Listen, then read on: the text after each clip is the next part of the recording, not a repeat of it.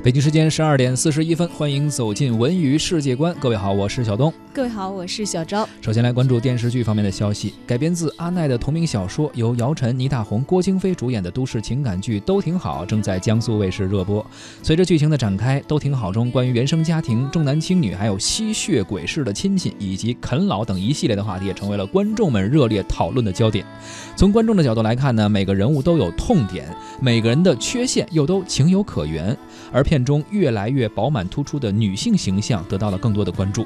苏明玉的叛逆果决，还有苏母不近人情的专断，母女两代女性的共性与区别，对内似乎互为因果，对外似乎又在阐述着时代的变迁。虽然剧集播出还没有过半啊，但是可以肯定的是，这部作品中的女性的独立意识，在当下的都市职业女性中已经获得了不少的共鸣。当然了，以往的都市情感剧大多讲的是婆媳婚恋的一些矛盾啊，但是都挺好呢，选择了原生家庭这个在以前的电视剧创作当中不常见的视角。剧中的苏母重男轻女非常的严重，她可以卖房供大儿子出国读书，也可以卖房为二儿子这个成家娶妻，嗯，但是就是不肯